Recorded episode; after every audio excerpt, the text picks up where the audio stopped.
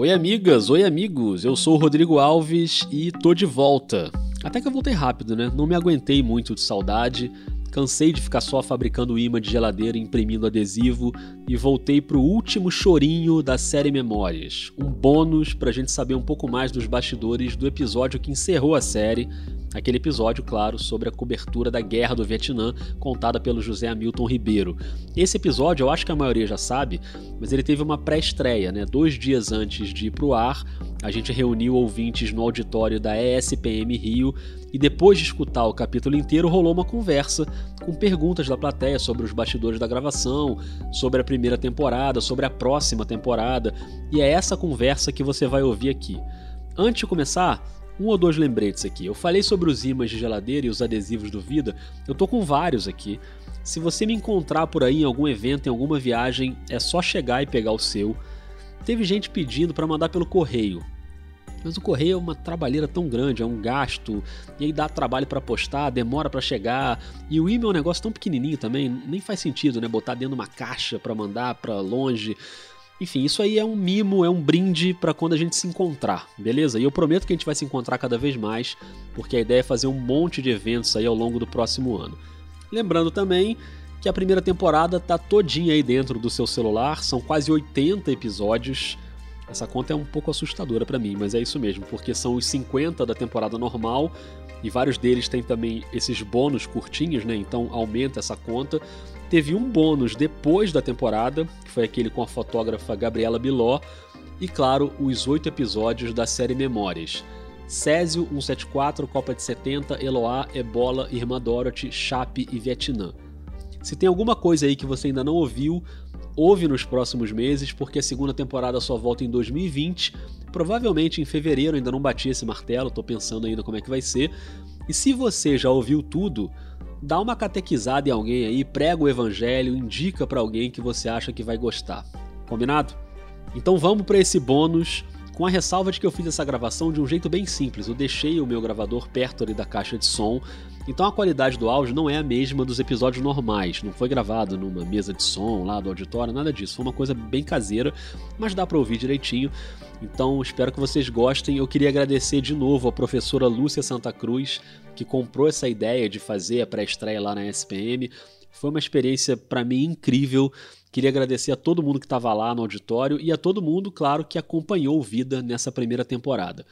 Se você ainda não ouviu o episódio do Vietnã, dá um pause aí, ouve lá o episódio, depois volta aqui no bônus, porque é claro que vai ter spoiler, né? O pessoal tinha acabado de escutar, então algumas perguntas são sobre detalhes do episódio. Vamos direto para o auditório da SPM no momento em que acaba o episódio e começa o debate. Combinado? A gente se reencontra em breve. Um beijo, um abraço e até mais.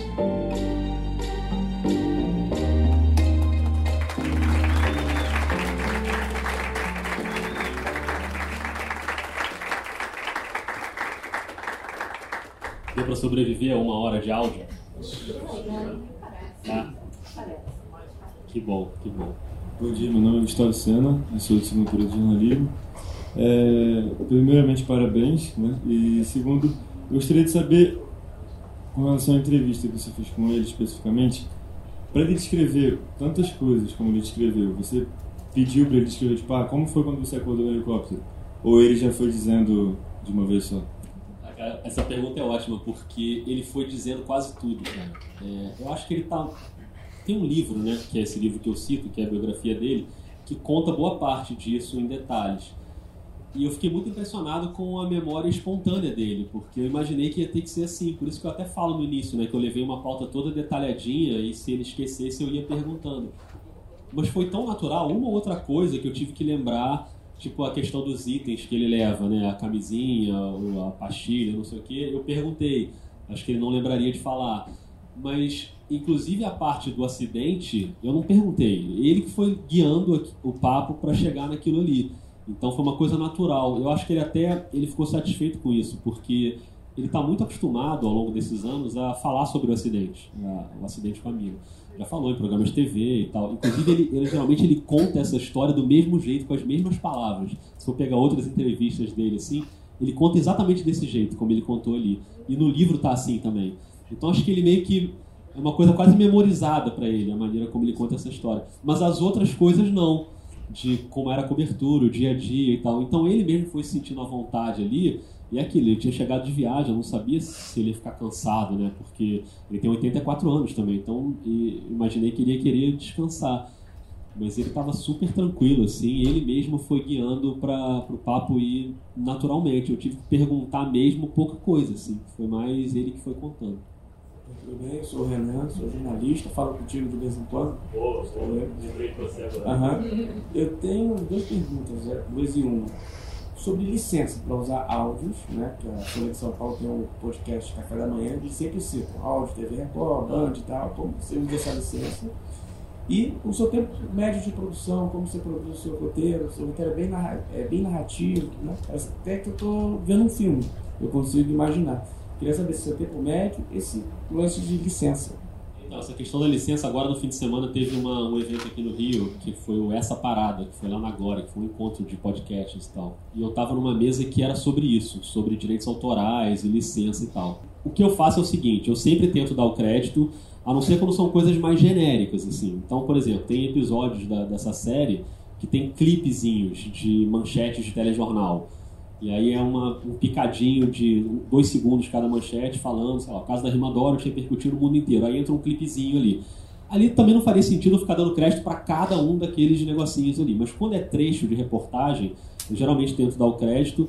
E quando é uma coisa maior, por exemplo, como foi no episódio do caso Eloá, que foi muito em cima de um documentário que é feito pela Lívia Pérez, aí eu pedi autorização para ela para usar os trechos do documentário ela mesma tomou a iniciativa de autorizar, falou, não, se quiser pode usar e tal.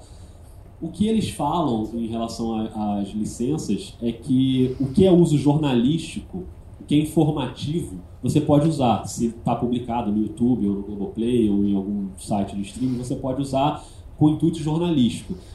O que pega nisso aí é o uso de música, de direitos autorais em podcast. Está tendo um debate bem grande e as pessoas não sabem ainda como lidar com isso quando é direito de música, se você pega uma música para usar uma trilha sonora ou para ilustrar alguma coisa, isso pode ser que te dê algum problema dependendo do artista ou do herdeiro do artista e tal. No caso da série, eu só uso músicas tiradas da biblioteca de áudio do YouTube, da Audio Library, que é um banco gratuito, que são músicas sem direito autoral, então o que, que eu fiz? Antes de começar a série, eu entrei nessa audio library, fiquei um tempão pesquisando, fui baixando as músicas, dividindo em pastinhas, música alegre, música triste, música de tensão, música de não sei o que, efeito disso, efeito daquilo, e montei um banco meu, que é um banco que eu sei que eu posso usar, não precisa, não precisa nem dar crédito, você pode até filtrar lá, músicas que precisam dar crédito e músicas que não precisam dar crédito.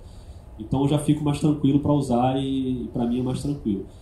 E sobre o tempo de produção, os episódios normais da primeira temporada do Vida, é, saem toda semana. Então eu tenho ali, eu geralmente uso uns 3, 4 dias ali da semana para fazer. Na série Memórias é uma outra coisa, né? Um episódio com edição muito mais trabalhada, dá muito mais trabalho. Então, por exemplo, esse episódio, eu, quando eu falei com a, com a Lúcia que a gente ia fazer esse evento aqui, tem o que? Umas três semanas, né? Eu estava começando a editar ali. É, então. Foi quase um mês, assim. Então, aí dá muito trabalho. Que aí tem o roteiro todo que eu tenho que fazer, não só o roteiro da entrevista, mas o roteiro de como vai ficar o episódio, gravar as locuções, buscar as ilustrações de áudio. E aí coloca, aí muda, aí troca, bota a trilha, muda a trilha. Ontem, de madrugada, antes de vir pra cá, eu ainda tava mexendo nesse episódio. E é possível que ainda mexa um pouquinho até publicar na quarta-feira. Não sei, ainda vou ouvir de novo. Se tiver alguma dica de alguma coisa para mexer, podem falar.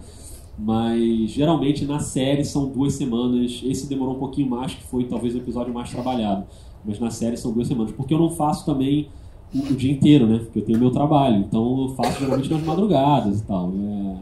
Geralmente nas horas vagas. Então geralmente dura ali umas duas semanas, mais ou menos. Queria te perguntar como é que você pensou nessa locução do, da reportagem. É, né, de, de, colocar a Renata Lopresti, não exatamente a Renata, mas enfim, de ter é, trechos da reportagem narrados por uma outra pessoa que não você. Isso veio depois da entrevista? Se você já tinha essa ideia antes? Como é que surgiu? Não, foi depois. Foi na reta final, na verdade, da edição, faltando uma semana para terminar. Porque esse livro, a biografia do Arnon, tem a íntegra da reportagem, né? Que é uma reportagem clássica do jornalismo brasileiro, que eu já tinha lido antes e tal, mas você lê e fica muito impressionado E depois, ouvindo a entrevista, eu primeiro fiquei na dúvida se não ficaria muito repetitivo botar o trecho da reportagem e ele falando. Mas eu achei alguns trechos ali que eu achei que faria sentido colocar. E aí eu, bom, beleza, eu vou narrar, vou eu fazer a locução e colocar. Só que eu achei que aí ia ficar confuso a minha locução e eu lendo a reportagem. O pessoal não ia saber direito quando era eu falando, quando era a reportagem. E aí tive a ideia de convidar a Renata, que não estou preparado para ter essa amizade com Renata Lampretti, porque ela é super generosa, assim. Ela tem um episódio né, no Vida Jornalista, no início da temporada, e mandei uma mensagem para ela super constrangido, porque eu sei que ela ficaria constrangida de me dar um não, porque ela é uma pessoa muito generosa mesmo. Então, se ela por acaso achasse que não valia a pena, que não seria uma boa, que ela não poderia fazer, eu sei que eu ia deixá-la numa situação difícil, de ela negar.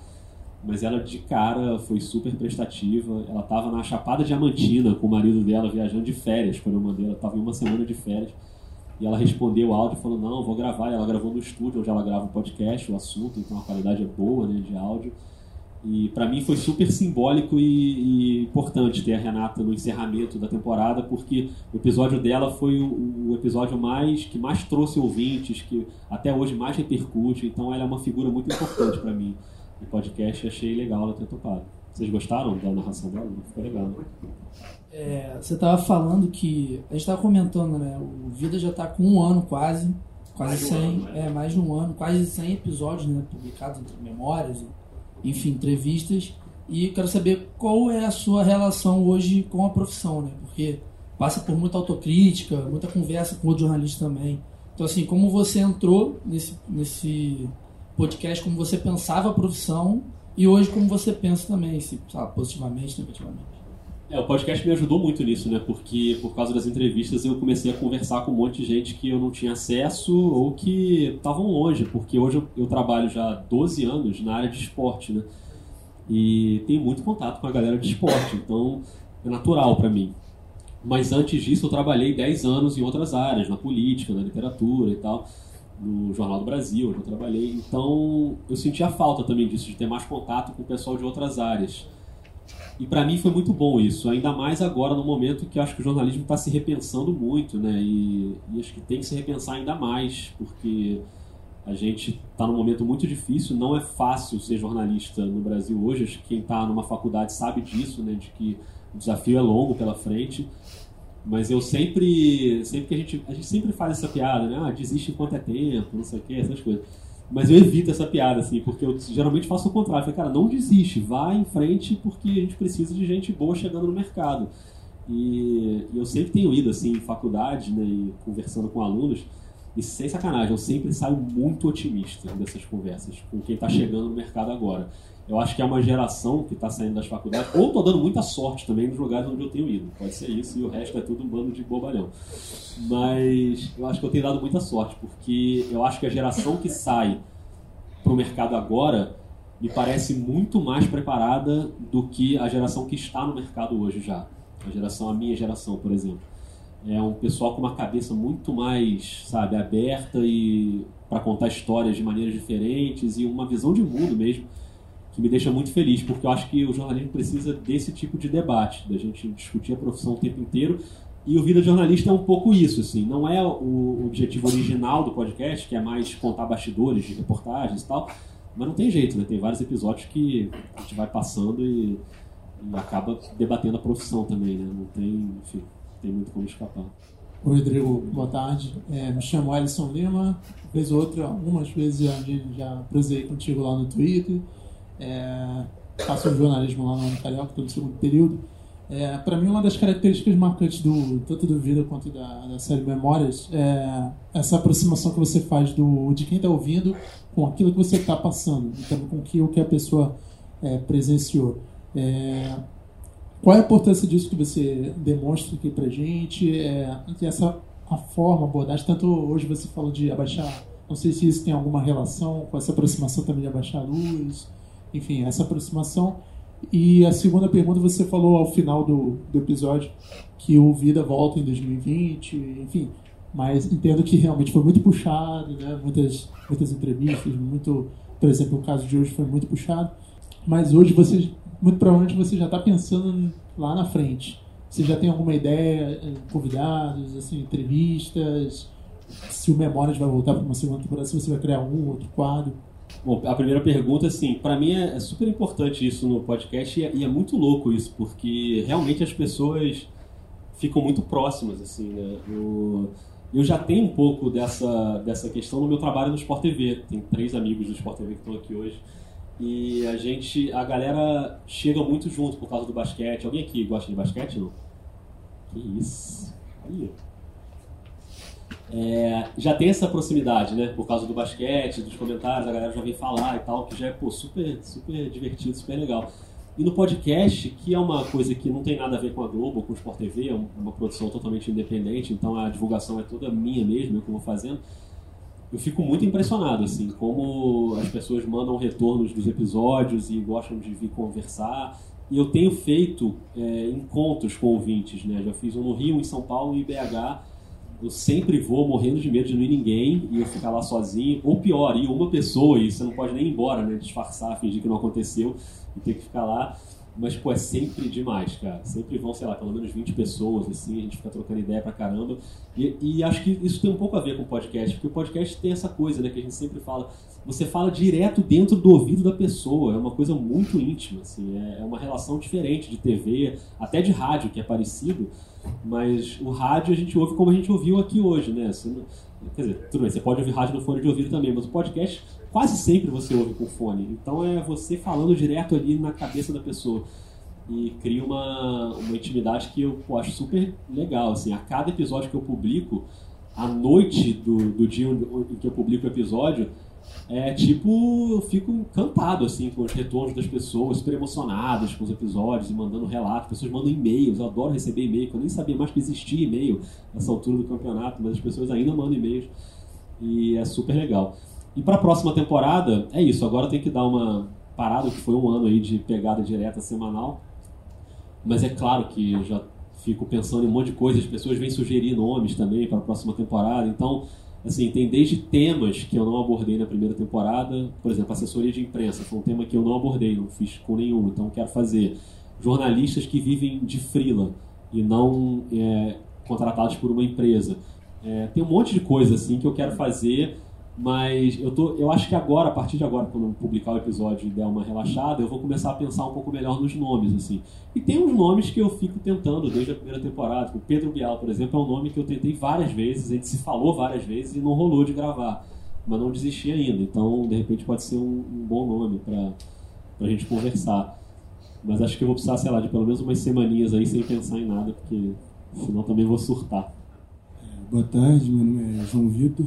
E assim, eu comecei esse ano, eu já tinha um programa e os meninos me chamaram para gravar com eles podcast sobre NFL, né? Sobre meu time NFL. E eu queria saber, porque a gente tem. Não é problema, a gente sempre faz o roteiro, só que acaba que são três pessoas, né? Então foge muito do roteiro e tem muita preocupação com o tempo, né? Então eu queria saber de você isso, né? Que eu vejo também nos podcasts que eu escuto, muita gente com, é, preocupada com o tempo. Se, se você acha que é verdade isso mesmo, que as pessoas per, perde o foco e a atenção no programa com o passar do tempo, ou se não, se, se o programa for de qualidade mesmo, as pessoas vão ouvir uma hora e meia, uma hora, uma hora e vinte de programa. Assim. Não, cara, eu acho que assim, não. Eu, eu sou contra meio botar regra para isso, sabe? Porque. Claro, vai, vai ter. Você tem que ter a consciência de que vai ter gente que vai abandonar no meio. Ok, beleza. Teve gente aqui que saiu, e beleza, não tem problema nenhum. Agora, é, tem, tem podcasts que são super renomados, reconhecidos, que tem episódio de duas horas e meia. Mas eu, eu prefiro achar que se for bom o debate, a galera vai ouvir, entendeu? Então, por exemplo, os de basquete, que são os que eu ouço mais, assim, tem um monte de podcast de basquete que tem mais de uma hora de episódio e a galera ouve de boa. O que eu faço, que é o Dois Pontos, que eu faço com o Rafael Roque, lá no, no Globoesporte.com, no Sport TV, a gente tenta sempre manter até 40 minutos, mais ou menos por uma questão de formato, mas a gente já teve episódio maior, já teve episódio menor. A gente monta um roteiro ali, mais ou menos, só pra gente saber os temas que a gente vai falar, mas não tem o roteiro do que eu vou falar na hora. Pô, e aí às vezes você tá falando um negócio, o cara fala uma outra e. Exatamente, só tópicos. E a coisa vai. E acontece. E eu acho que a, estatística mais de ouro de podcast hoje é o que eles chamam de taxa de retenção. Que é o quanto as pessoas ficam no seu episódio, né? Não só o número de pessoas que né, clicam lá para ouvir, mas o quanto as pessoas ficam. Então, isso me deixa muito feliz, assim, porque tanto no Dois Pontos como no Vida do Jornalista é uma taxa de retenção muito acima da média dos podcasts. É, mas eu acho que tem uma explicação aí. Primeiro, é, quem gosta de basquete, quer ouvir, clicou ali para ouvir, é porque já conhece e quer ouvir, né? Não é porque, ah, beleza, vou clicar aqui. E o Vida de Jornalista também, quem clica para ouvir um, já, já, é alguém que é um jornalista, um estudante de jornalismo, alguém interessado naquele assunto. Então, dificilmente, a não ser que realmente esteja uma porcaria, a pessoa vai sair. Então, a taxa, quando ela fica acima de 80%, 85% ou 90%, como às vezes dá, é, deixa a gente bem feliz. Assim. Mas acho que não tem uma regra, não. Acho que a regra é não ser chato. Se você sentir que está ficando chato, aí o pessoal vai embora. Se for muito bom, vai acabar uma hora e dez e a pessoa vai falar, pô, que pena que acabou, podia ter mais. Entendeu? Acho que é, não tem muita regra, não. Então, eu queria que você falasse como foi essa experiência de escutar junto com todo mundo aqui. E já teve uma outra, né, no prêmio da Piauí, foi? Que você passou o podcast, o pessoal ficou escutando junto.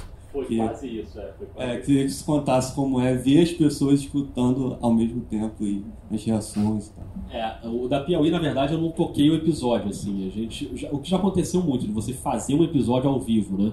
Então você faz o episódio com plateia, principalmente esses episódios de, de debate.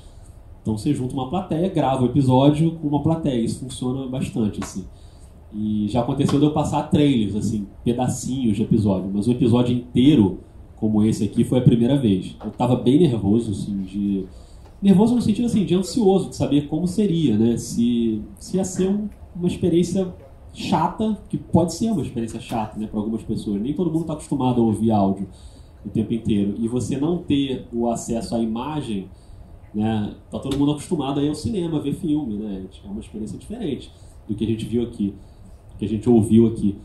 Então eu tô, assim, fiquei feliz porque eu fiquei olhando as carinhas assim, das pessoas durante né, o, episódio e, e, é legal você sacar quais são os momentos que geram reações, quando é que as pessoas riem ou quando as pessoas fazem uma cara de né, mais impressionados assim. Por exemplo, teve um momento que eu achei que várias pessoas reagiram, foi aquele momento do, do francês quando, quando entra a gravação que o cara pisa na mina, explode e tal. Eu vi algumas pessoas assim meio impressionadas e tal, porque você está ouvindo uma gravação do momento que o cara morreu, né? Uma coisa bem pesada, assim. E, e depois na revelação da morte do fotógrafo também, no bombardeio, que é um outro momento super pesado. Então é curioso ficar observando, assim, né? É, e um privilégio também para quem faz, né? Você conseguir olhar para a audiência e ver como as pessoas estão reagindo. Mas eu fiquei muito curioso para saber de vocês, o que, que vocês acharam, assim, se foi uma experiência tranquila, porque eu já tinha feito isso uma vez um pedacinho disso com a minha mãe e com as minhas tias na sala da minha casa, no dia que elas foram me visitar. Né? E aí eu toquei o episódio da Rima Dorothy e elas não estão acostumadas a ouvir podcast e foi bem tenso, porque os primeiros 10, 15 minutos elas ficaram muito ansiosas, querendo falar e virar pro lado, mas aí não falavam porque não, não vou falar.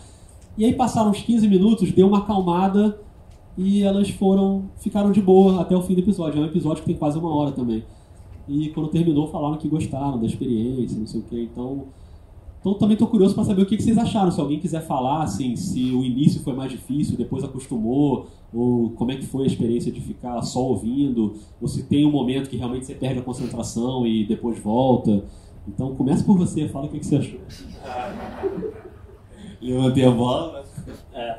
é. Não, porque eu já escutei alguns já episódios. E geralmente eu escuto tudo. Mas é lógico que tem alguns momentos que a gente distrai, né? Mas às vezes é, os efeitos, as gravações que você faz na hora, que você falou que são originais, né? A gravação da Loprete, então ela sai assim da. te tira assim do conforto ali do, da distração.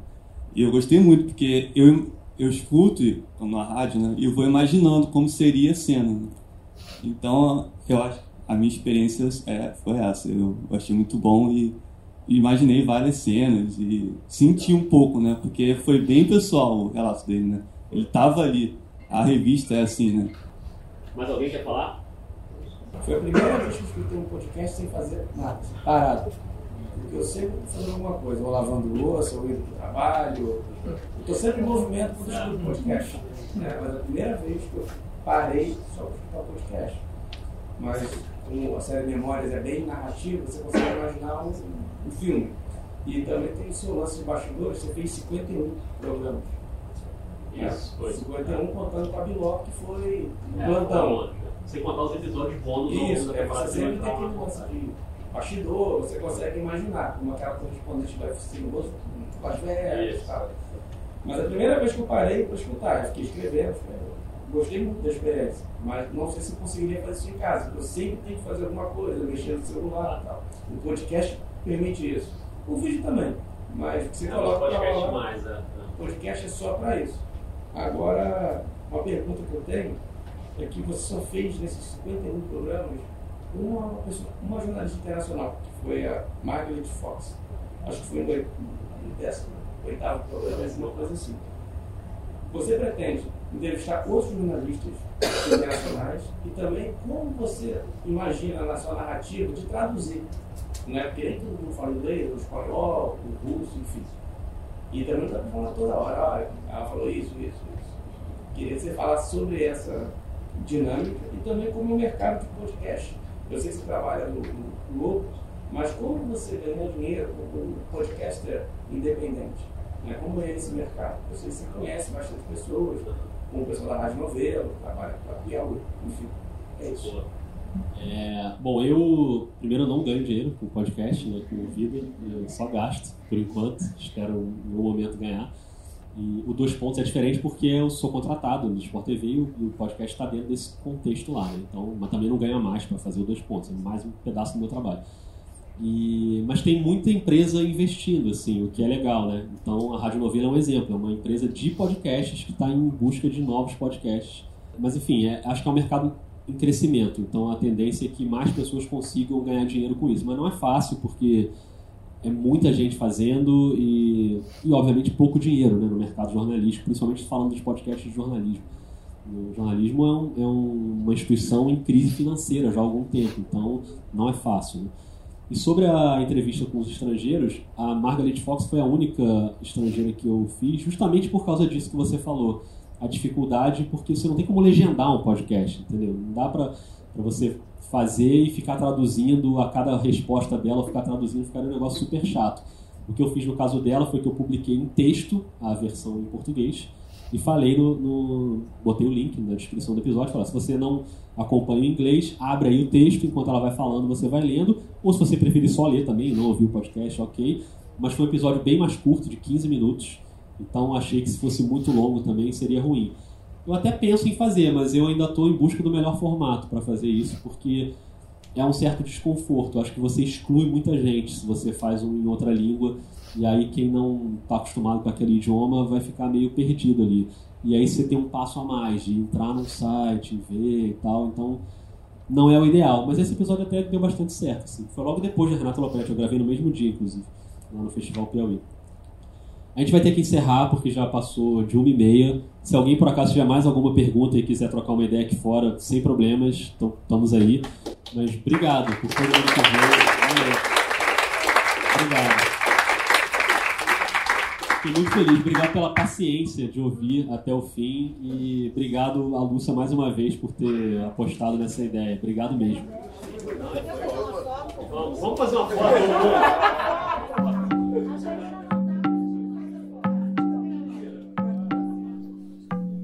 Essa experiência foi demais. Inclusive, eu tenho dito muito isso, mas se tem uma dica que eu dou para quem faz podcast é encontre os seus ouvintes. Mesmo que seja para, sei lá, juntar cinco pessoas para tomar um café, é sempre muito bom. Eu já fiz esses encontrinhos do Vida no Rio, em São Paulo e em Belo Horizonte. Fiz essa pré-estreia, que você ouviu agora o debate. E eu tenho ido muito nas faculdades também para conversar com os alunos. É invariavelmente uma experiência muito legal. Então façam eventos, procurem os seus ouvintes e se preparem porque eu estou muito na pilha de fazer eventos no ano que vem, então a gente vai se esbarrar muito por aí e não só no Rio, que a minha ideia também é escapar um pouquinho e ir para outros lugares. Bom, é isso, agora eu vou, hein? Vocês finalmente vão tirar férias da minha voz. A não ser que, né, sei lá, dê na telha aí, eu posso voltar aí a qualquer momento em caráter extraordinário, mas a princípio não. Então fica essa dica. Se você trombar comigo na rua, pede adesivo, pede imã de geladeira. Também só falta se dar o azar, né, de justamente nesse dia que você encontrar comigo eu ter esquecido em casa. Pode acontecer. mas eu vou me esforçar para não acontecer. Então um beijo, um abraço e até mais.